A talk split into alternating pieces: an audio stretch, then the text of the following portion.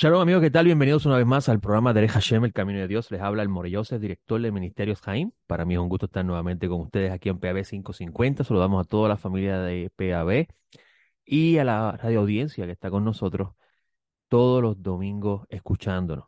Gracias le damos al Dios de Abraham, Isaac y Jacob por darnos la oportunidad de poder estar vivos. Primero, primer vivo, es lo primero que tenemos que tener en mente, ¿verdad? Y poder estar con ustedes aquí en este día de hoy, 18 de junio del año 2023, que equivale al día 29 del mes de Sivan. En Puerto Rico, al igual que en los Estados Unidos y Canadá, se celebra el Día de los Padres, creo que también en América Latina, así que saludamos a todos los padres en su día y que puedan compartir con sus hijos, que son el fruto de su eh, simiente o su semilla, como dice la Escritura. Como ustedes saben, nuestro ministerio se enfoca en enseñar la Sagrada Escritura de la perspectiva hebrea siempre le damos un, una visión a ustedes de, cómo un judío pudiese entender lo que está leyendo. Y esto porque sabemos, como dice Pablo Tarso, que ellos son los custodios de la Sagrada Escritura y que a ellos se les ha encomendado el dar a conocer estos oráculos, estos misterios de Dios. Eh, en, esa es la ventaja que tienen ellos sobre los gentiles. Y en ese sentido, cuando nosotros miramos el punto de vista del pueblo de Israel con respecto a lo que leemos en nuestra Biblia, vemos algo que nosotros no solíamos ver y comprendemos cosas que no comprendíamos. En el día de ayer tuvimos la oportunidad de estudiar la sección de la Torah titulada Shelach. Shelach se encuentra en el libro de Números, capítulo 13, versículo 1, y termina en el 1541. Shelach leja, dice la porción en el versículo 1, después que el Eterno le dice a Moisés, Shelach leja, dice, ver Adonai el Moshe Lemor, Shelach leja, Anashim, envía para ti hombres. Y la palabra que usted tiene ahí como Shelach es la palabra de donde nace la palabra apóstol. Sí, así como lo escucha. Lo que usted tiene en su Biblia en el Nuevo Testamento como apóstol que en el tiempo presente se le ha dado un sentido bien alejado de lo que significa, lo tiene usted la Biblia hebrea en el hebreo Shelach. Shelach significa envía. Shaliach es un enviado. Y de Shaliach es que viene la palabra apóstolos. Apóstolos es un mensajero, uno que fue enviado para hacer una labor y cumplir con ella. Estos eh, que son escogidos por Moshe van a, realizar una labor. Esta labor va a ser reconocer la tierra, ir a explorarla y traer un informe con respecto a ella. Este, esta sección es una de las secciones más tristes de toda la escritura, porque con el resultado de el informe que traen estos 12 exploradores, es que ocurre la sentencia de los 40 años en el desierto. Estos individuos, estos seres humanos fueron a la tierra, 12 de ellos eh, exploraron la tierra según Moisés le había encomendado y trajeron 10 de ellos un informe negativo. Murmuraron contra la tierra. Y como consecuencia de esto el pueblo se contaminó de esta murmuración y el resultado final es en la sentencia divina de no entrará esta generación a la tierra por no haber creído en el Eterno. Y esto, este texto es bastante complicado, a la imagen interesante, porque vamos a ver que en el primer versículo dice, y el Eterno le habló a Moisés diciendo, tú mismo envía hombres. Parece ser que esta orden de enviar doce exploradores a la Tierra viene de parte de Dios. ¿Acaso Dios no sabía que de estos doce, diez iban a dar un informe negativo? ¿Por qué expuso a la, al pueblo de Israel a, a, la decisión de estos diez individuos que iban a traer este informe negativo y que iba a perjudicar eventualmente al pueblo? Eso es lo que uno podría entender del texto. O sea, el pueblo de Israel recibió algo que parece ser a nuestros ojos es culpa del Creador, pero no es así. En el libro de Deuteronomio, en el capítulo 1, vas a, ver, vas a encontrar el, la respuesta a ese vacío. ¿Realmente Dios los envió? ¿O es que Dios le dio permiso a Moisés para enviarlo? Vamos a ver que en el capítulo 1 de Deuteronomio, versículo 22, dice, pero todos vosotros os acercasteis a mí y dijiste, enviemos varones delante de nosotros para que exploren la tierra y nos informen acerca del camino por donde hemos de subir y de las ciudades en que hemos de entrar. Y Moisés responde en este capítulo, versículo 23, y me pareció acertado el consejo, por lo cual tomé doce hombres de entre vosotros, un varón por cada tribu. O sea, el texto nos está diciendo Deuteronomio que no es el Eterno el que le dice a Moisés envía hombre, sino que el Eterno le está dando permiso a Moisés de escoger esos doce hombres de acuerdo al consejo del el pueblo en general que querían que exploraran la tierra. Así que aquí tenemos la respuesta a este vacío. No, no es el Eterno el que le dice, escoge doce hombres y envíalo, sino que el Eterno le da permiso. Por eso es que vemos que hay una gran, un gran número de comentarios con respecto a esta palabra, leja, shelach, leja, que en tu Biblia tienes como tú mismo o envía para ti.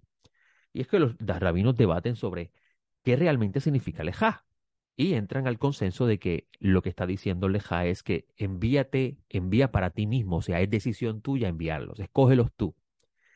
Entonces, si Moisés fue el que los escogió, ¿por qué Moisés no sabía que de estos doce habían diez que tenían vivan a traer ese mal, ese mal consejo. Aquí vemos una gran diferencia entre Moshe y Mashiach. Es algo bien importante que tenemos que tener en cuenta. Mashiach tiene diversos rostros. Cuando hablamos de diversos rostros es que eh, diversas expresiones que están eh, de su identidad que están expresados en los personajes que usted va a encontrar en la escritura. Por ejemplo, Moshe es uno de ellos.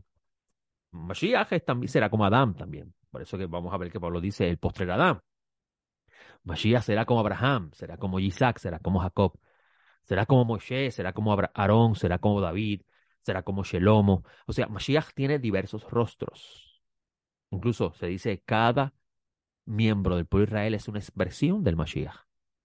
Y esto es importante porque cuando vas a Deuteronomio 34, vas a encontrar que en el cierre del libro, el eh, Moshe, o, o, el que está siguiendo la tradición de Moshe, dice, desde entonces no ha vuelto a surgir en Israel un profeta como Moshe, a quien el Eterno conocía cara a cara.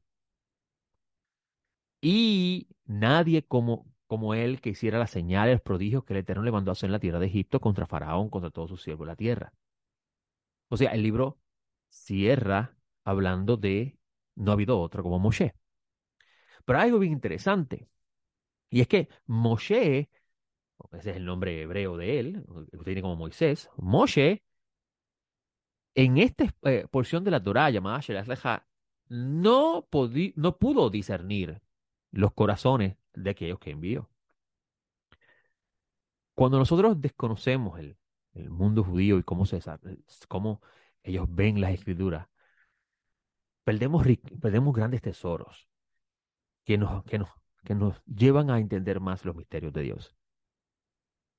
Se dice dentro del pueblo de Israel que el alma del Mesías será más alta que el alma de Moshe, que los orígenes del alma del Mesías serán mucho mayores que los de Moshe.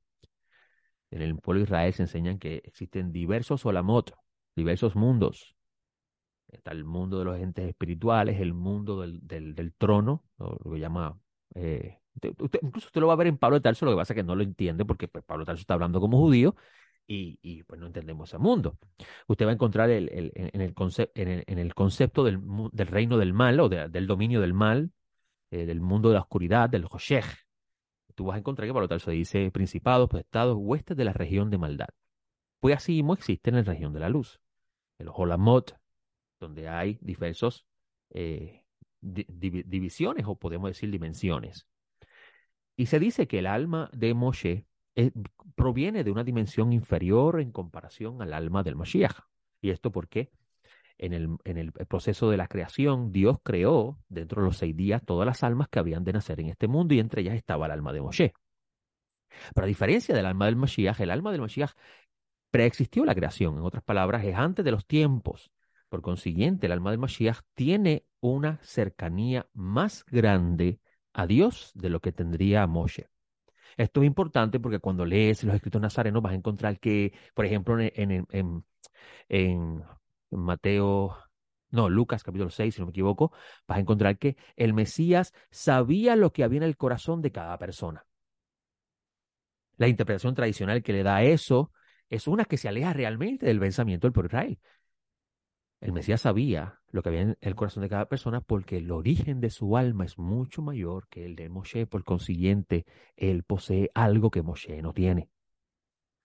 Así que Mashiach será más grande que Moshe en ese sentido. Incluso los comentarios rabínicos dicen que Moshe no tenía eh, el, atributo de discernimiento. Dios no le dio ese atributo a él. Es el don del discernimiento, podríamos decir así. Ahora, en esta porción también vamos a encontrar que, que, estos individuos llegan, eh, son los doce que envía eh, Moshe, llegan, diez de ellos dan un informe negativo y contaminan a todo el pueblo. El, pueblo dice, no vale la pena entrar a la tierra de Israel, a la tierra que nos van a dar en herencia, mejor era regresar a Egipto. Y viene la sentencia de morir en el desierto 40 años. Una de las ideas más interesantes que yo he podido encontrar a lo largo de mis estudios hebraicos es encontrar que el Mesías tiene que vivir lo mismo que vivió Israel. Porque Israel y, Mashiach, Israel y son uno. O sea, es una unidad inseparable. Y esto es bien interesante porque porque vamos a ver que el pueblo de Israel va a estar 40 años en el desierto siendo probado por Dios. Hasta que la generación que trajo el mal informe desaparece y se levanta una generación limpia que puede poseer la tierra. Ahora, lo interesante aquí es la relación que tiene el número 40 con el periodo de prueba. Esto nos lleva a hablar de la experiencia del Mesías 40 días en el desierto.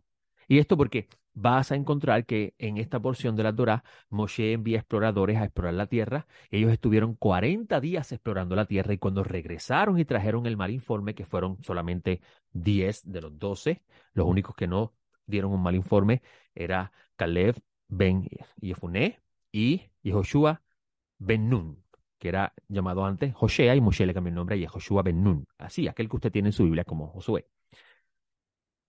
Estos exploran la tierra, por 40 días y cuando regresan, dan este mal informe de los 12 días de ellos y como consecuencia el Eterno sentencia que estarían por cada día que estuvieron en la tierra, o sea, cada día 40, estarían un año en el desierto. Y es, de donde viene la sentencia de los 40 años. Interesantemente, Mashiach tiene que hacer el tikkun de Israel, un concepto hebreo que nosotros desconocíamos. Eso se conoce como la reparación. Mashiach tiene que hacer la reparación del daño de Adán, del daño que trajo Adán al mundo. Mashiach tiene que hacer esa reparación, el tikkun de, ese daño. Mashiach tiene que también hacer el, el tikkun de Israel. Incluso se enseña dentro del pueblo Israel que si los espías no hubiesen traído el mal informe, todo Israel hubiese entrado a la tierra y hubiésemos, hubiese, se hubiese comenzado desde ese entonces lo que usted conoce como el reino de los cielos o el Malhut HaShamayim, la era mesiánica. Y Mashiach hubiese venido en esa generación y todas las personas que hubieran, hubiesen nacido a partir de ese momento hubieran nacido dentro de la era mesiánica. Esa era donde hablan los profetas, que no habría maldad, que, hubiera paz en que habría paz en el mundo, que la, la creación no estaría en contra de nosotros por causa de nuestros pecados, es una idea bien interesante. Estoy muy seguro que nunca en su vida había pensado eso. Así que es interesante conocer estas ideas. O sea, Mashiach hubiese venido y hubiese venido a reinar en una generación que poseyó la tierra y trajo al cielo a la tierra. O sea, trajo el reino de Dios al mundo. Y las naciones que rodeaban a Israel en ese entonces habrían participado de esa hermosa luz que habría de venir en ese momento y estuviéramos viviendo en la felicidad y no en el dolor. Sí, así como lo escucha. Pero regresando al asunto de 40, como Mashiach tiene que hacer la reparación de los daños de Adán, también tiene que hacer reparación de los daños de Israel. El desprecio de la tierra trajo consigo en la sentencia de 40 años y con esto la muerte de esa generación. ¿No le parece curioso encontrar en los evangelios que el Mesías, lleno del Espíritu de Dios, fue llevado al desierto y estuvo ayunando 40 días y 40 noches? Donde inmediatamente después de ese ayuno tuvo hambre y comenzó la prueba. Interesante es que en el Evangelio de Marco vas a encontrar que él estuvo en ese desierto rodeado de fieras.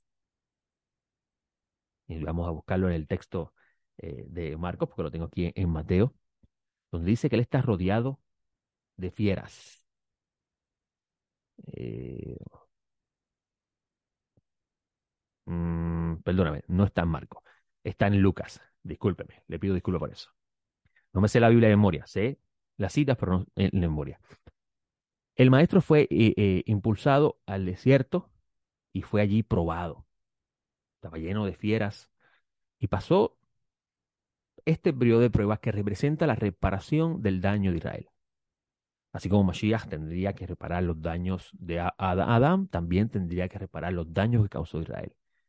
Pero interesantemente, Moshe escoge también 12 para explorar la tierra y envía a 12. 12 Shaliach, 12 enviados 12 mensajeros. Y vamos a ver que también Mashiach va a escoger a 12 y los va a enviar. Estos 12, de estos 12 llegan 10 y traen un mal informe. Traen eh, eh, un informe negativo.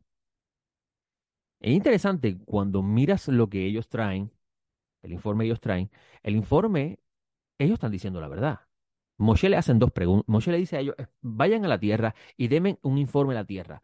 Díganme si en la tierra eh, hay, eh, cómo es la tierra. Dime el, el, pueblo que habita es débil, es fuerte, es escaso, numeroso. ¿Cómo es el, suelo de la tierra? ¿Es bueno, es malo? ¿Cómo son las ciudades? ¿Son abiertas, fortificadas? ¿Cómo es el terreno? Los, eh, Moshe es el que le da, le da ellos, le hace esas preguntas a ellos y ellos van a traer un informe basado en esas preguntas. Y cuando vamos a Deuteronomio capítulo 9, vamos a ver que el propio Moshe reconoce que lo que dijeron los espías era cierto. El problema es que los espías comenzaron a añadir, y decimos los espías porque son los exploradores de la tierra, comenzaron a añadir a ese informe verdadero cosas que no eran ciertas. Y eso fue lo que trajo la ira del Eterno y e, eventualmente la sentencia. Estos 12 que escoge Moshe, 10 mm, no pudieron hacer el trabajo. Vamos a ver que el Moshiach escoge 12 y los envía a traer buenas noticias. Interesante, ¿no? Moshe envía 12 y regresan 12, 10 traen malas noticias. El Mesías escoge 2, escoge 12, los envía a traer buenas noticias al mismo pueblo que en un pasado no pudo entrar a la tierra por el mal informe. Al mismo pueblo que eventualmente por no creer y no confiar en el Eterno sufrió el exilio. ese es el concepto de las buenas nuevas, si no lo sabía. El concepto del Evangelio nace de ahí. Vaya a los profetas. Y vas a ver que ellos van a ir a, van a hacer lo que el Mesías le dice. Van a caminar por la tierra, van a sanar al enfermo, van a anunciar el reino de los cielos, como dice el texto de el capítulo 10 de Mateo coge a los diez y les da autoridad sobre todos los espíritus de impureza, los espíritus de Tumá, un concepto bien interesante conocer desde la perspectiva judía, porque entonces todo lo que entendíamos sobre el, asunto de espíritu inmundo se nos, se nos, transforma grandemente en nuestra mente. También se, se, le dio autoridad para sanar a los enfermos las dolencias. Y dice eh, el texto a estos dos envió y les ordenó diciendo, no vayas a los gentiles ni entre a la región de Samaria, sino id a las ovejas perdidas de la casa de Israel. Id pues y proclamad diciendo, el reino de los cielos se ha acercado. ¿Qué significa el reino de los cielos acercado? Hay un concepto judío que se llama la oferta del reino. Esta experiencia la vivió el pueblo Israel en el Sinaí cuando Dios, al sacarlo de Egipto, los trae al, al monte Sinaí y por medio de Moisés le hace la oferta del reino. La oferta del reino consistía en que ellos debían ser un pueblo apartado, un pueblo diferente, y que cuando entraran a la tierra, ese sistema establecido, el, entregado en el Sinaí, debían implantarlo en la tierra para que así la luz de la verdad llenara el mundo entero y el reino de, Dios eh, se manifestara en toda la creación. Esta misma idea es lo que usted va a ver con respecto al concepto del reino de los cielos acercados. Eh, cuando el Mesías dice el reino de los cielos acercados, está diciendo que el reino, el Malhua Shamaim, está disponible, está dispuesto para manifestarse. Esto significa que lo que el Eterno quería hacer de un principio estaba en las manos de Israel otra vez volver a experimentarlo, o mejor dicho, tenerlo en disposición. Por eso, si usted no entiende esto, cuando lea al Mesías en el capítulo 23 de Mateo decir, oh Jerusalén, Jerusalén, que mata a los profetas y a los que te han sido enviados.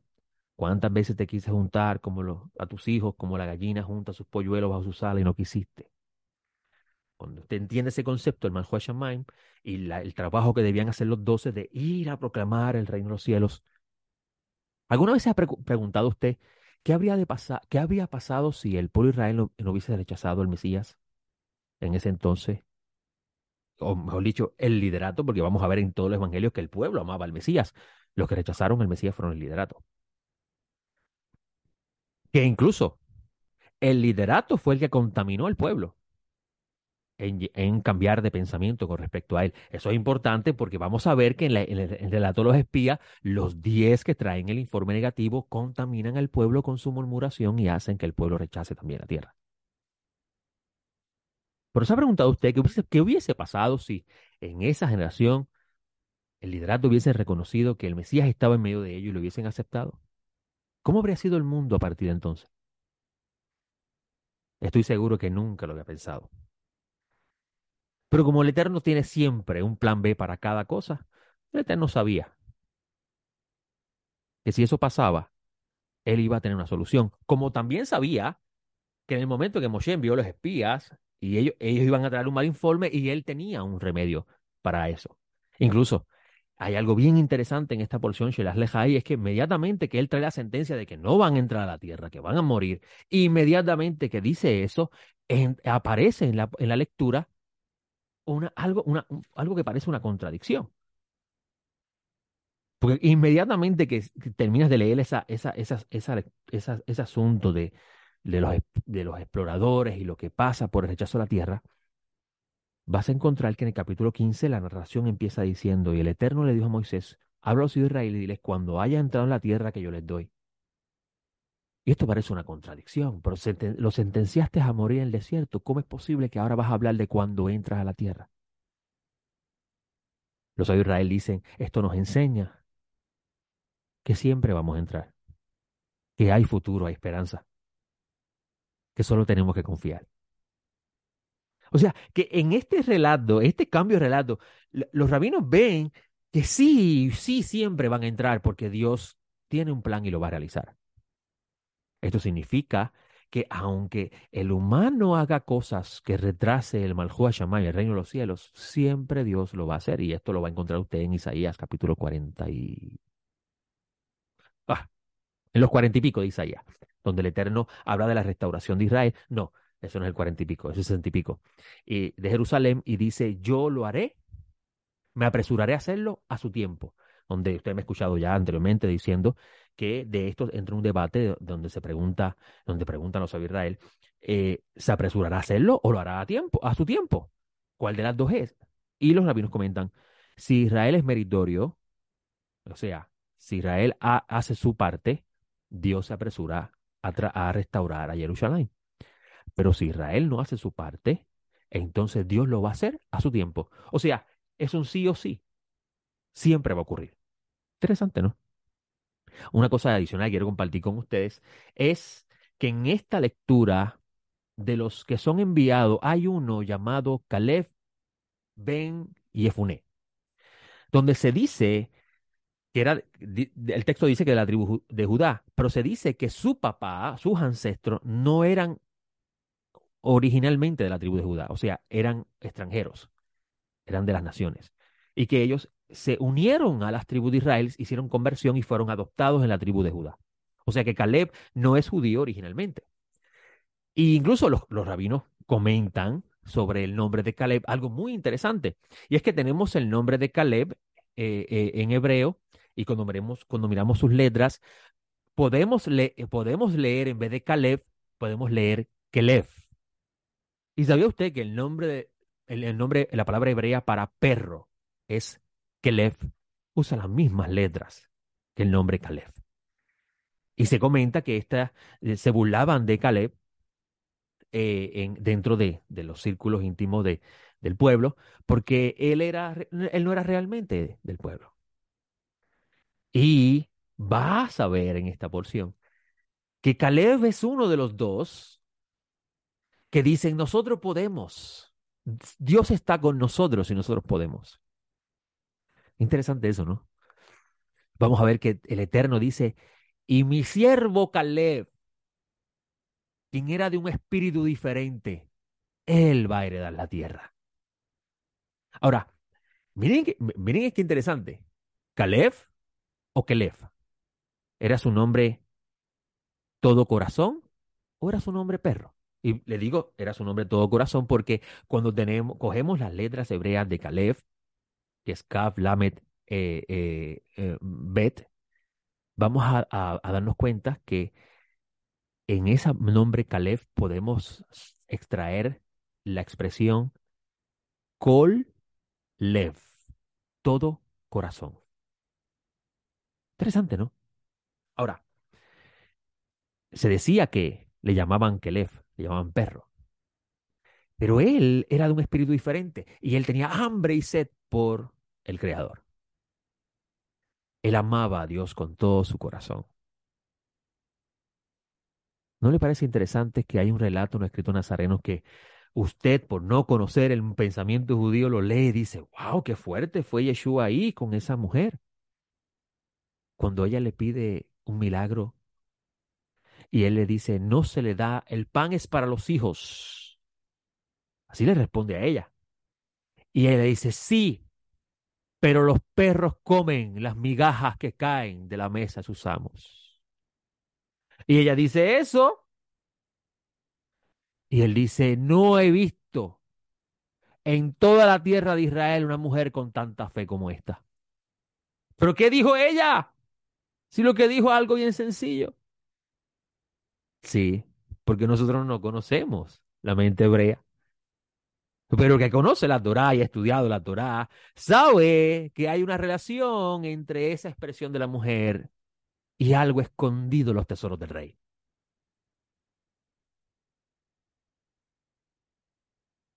Caleb era de un espíritu diferente, porque amaba a su creador con todo su corazón. Y aunque fuera descendiente de las naciones, por ser de un espíritu diferente, tiene parte en la herencia de Dios. Interesante eso, ¿no? Y ahora la pregunta es, ¿por qué? Por su fe. Porque él sí creía en el mensaje. Tú vas a ver el discurso de Caleb, que le va a decir a, al pueblo, nosotros podemos, nosotros podemos entrar a la tierra, nosotros podemos conquistarla, porque Dios está con nosotros. Vas a encontrar el versículo 30, donde Caleb trata de acalmar el pueblo en presencia de Moisés. Dice, subamos ya y conquistémosla, pues ciertamente podremos con ella. Y vas a encontrar en el versículo 14 que cuando el Eterno trae la sentencia, dice, pero a mi siervo Caleb, por cuanto hubo un espíritu en él, otro espíritu en él, y fue íntegro conmigo, lo introduciré en la tierra donde, donde entró y su descendencia tomará posesión de ella. Y vas a ver que la descendencia de Caleb, se ubicó en la, en la región conocida como Hebrón, donde se encontraba la, la cueva de Maspela, donde se dice que estuvo, está enterrado Adán y Eva, Abraham eh, y Sara, Isaac y Rebeca, y Jacob y eh, Lea. Interesante, ¿no? Cómo hay grandes, grandes, grandes tesoros en la escritura que nosotros perdemos de nuestra mano porque se nos ha dicho que el libro ya pasó antiguo y hay algo nuevo. Sin embargo, podemos ver que de lo que llamamos nuevo se está hablando de lo que llamamos viejo. Uno complementa al otro. Uno complementa al otro. Esta porción es una de las porciones más tristes, incluso en el calendario hebreo, el día de hoy se dice, que fue en el día de hoy donde entraron a la tierra y trajeron este marinforme. Eh, eh, a, partir de hoy, si no me equivoco, comienzan las tres semanas de, de... No, no, corrió, corrió. Eh, hoy marca ese, ese, ese evento en la historia de Israel y en la historia de Israel, este periodo de tiempo ha sido uno de los periodos más tristes porque han pasado muchas cosas que han afectado al pueblo, como por ejemplo la destrucción de los dos templos. Se dice que ocurrió en este periodo del tiempo. Y el, elemento fundamental para, para ese periodo malo eh, fue el rechazo de la tierra por parte de los diez exploradores. Y esto nos lleva a, a, pensar cuán cuidadosos debemos ser de las, con lo que decimos. No sea que con nuestra propia boca terminemos esclavizados. Son las 8 de la mañana, se me acabó el tiempo, así que le doy gracias al Eterno por este espacio, pero con el favor del cielo, la semana próxima vamos a estar comentando sobre estos temas y más a lo largo de la Escritura, hablando de los tesoros del Rey, la Torah del Santo. Que tengan excelente semana. Shavuatov.